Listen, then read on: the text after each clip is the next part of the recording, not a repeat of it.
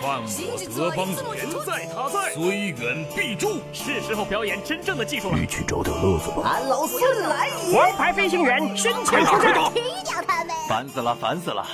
我的观点是：资讯万里挑一，科技择优而用。欢迎收听今天的科技大乱斗。好戏开场了。OK，又到了收听科技新闻的时间。今天给大家准备了三条科技新闻。近日，范冰冰出席一个活动，在墙角玩手机，不小心被媒体拍到了。范冰冰这款手机壳价格非常便宜，几块钱到几十块钱不等，随处都能买到。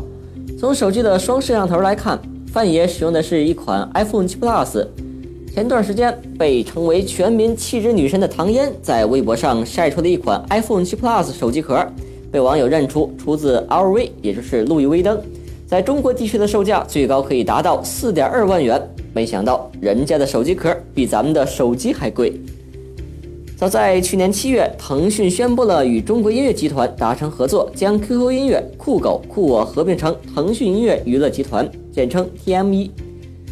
目前架构调整、人事任免已经基本完成了，腾讯音乐娱乐集团已经成为了名副其实的霸主。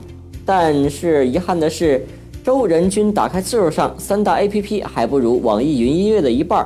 由于目前人们越来越重视版权问题，听个歌就比较麻烦了。于是我手机上下载了很多音乐 APP，QQ 音乐用的是比较多一些的。不知道收听新闻的你，平时最爱用什么音乐播放器呢？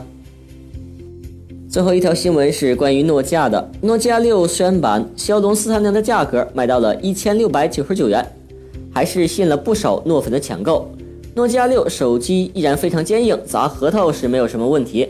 不过在智能手机无处不在的今天，很多朋友开始越来越关注手机的性能和配置。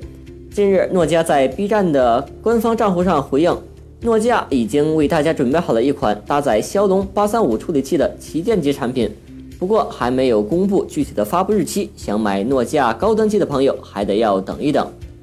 今天是腊月二十七，俗话说二十七杀公鸡。